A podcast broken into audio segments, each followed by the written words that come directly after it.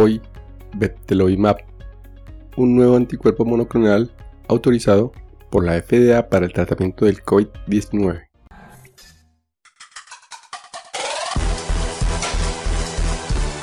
Coronavirus. Conducción, Jarvis García. El 11 de febrero del 2022, la Administración de Drogas y Alimentos de los Estados Unidos emitió una autorización de uso de emergencia para el Beptelovimab, un nuevo anticuerpo monoclonal para el tratamiento del COVID-19 que conserva la actividad contra la variante Omicron. Se autoriza para el tratamiento COVID-19 de leve a moderado en adultos y en pacientes pediátricos de 12 años de edad y mayores que pesan al menos 40 kilogramos con una prueba positiva de COVID-19 y que están en alto riesgo de progresión a COVID-19 grave, incluida la hospitalización o la muerte, y para quienes las opciones de tratamiento alternativas de COVID-19 aprobadas o autorizadas por la FDA no son accesibles o clínicamente apropiadas. Los anticuerpos monoclonales, como el Betolimab, pueden asociarse con peores resultados clínicos cuando se administran a pacientes hospitalizados con COVID-19 que requieren oxígeno de alto flujo o ventilación mecánica. Ahora revisemos 8 puntos a saber del Beptelovimab. 1. El Beptelovimab funciona uniéndose a la proteína espiga del virus que causa el COVID-19, de manera similar a otros anticuerpos monoclonales que han sido autorizados para el tratamiento de pacientes de alto riesgo con COVID-19 de leve a moderado y han demostrado un beneficio en la reducción del riesgo de hospitalización o muerte. 2. La FDA está monitoreando cuidadosamente las variantes virales circulantes y su sensibilidad a los anticuerpos monoclonales autorizados, incluido el Beptelovimab. Las pruebas de laboratorio demostraron que el Beptelovimab conserva la actividad frente a la variante Omicron y a la subvariante Omicron BA2.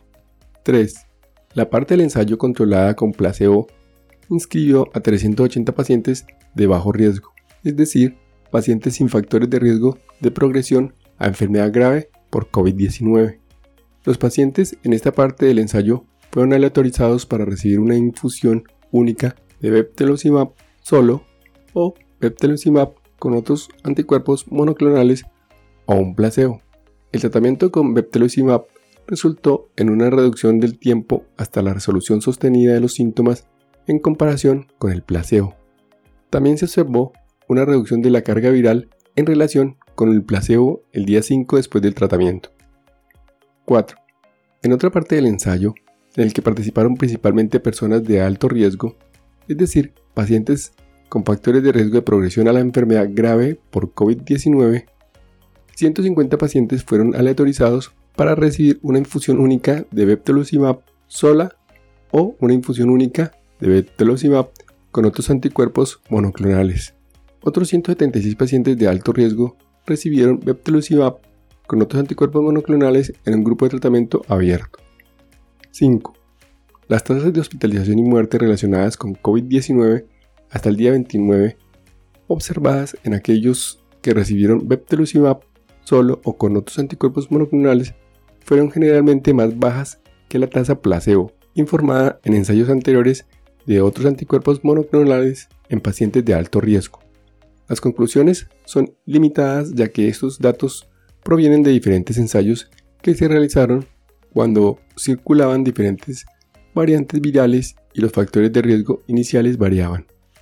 6. Los datos clínicos fueron similares para el Beptelusimab solo o en comparación con la combinación de Beptelusimab con otros anticuerpos monoclonales. 7. Los posibles efectos secundarios del Beptelusimab incluyen picazón, salpullido, reacciones relacionadas con la infusión, náuseas y vómito. 8.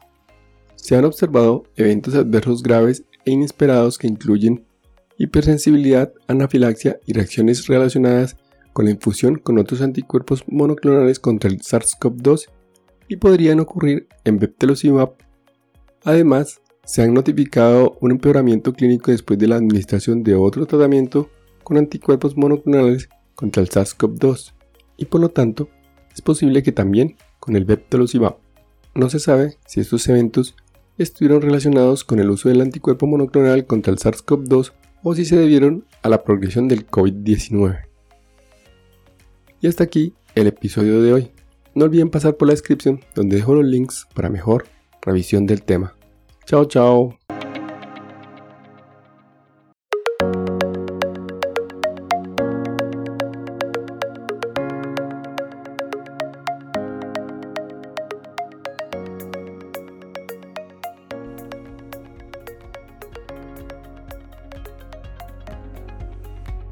Recuerden, pensando en el coronavirus, al enemigo es mejor conocerlo para acabar, acabar, acabar, acabar.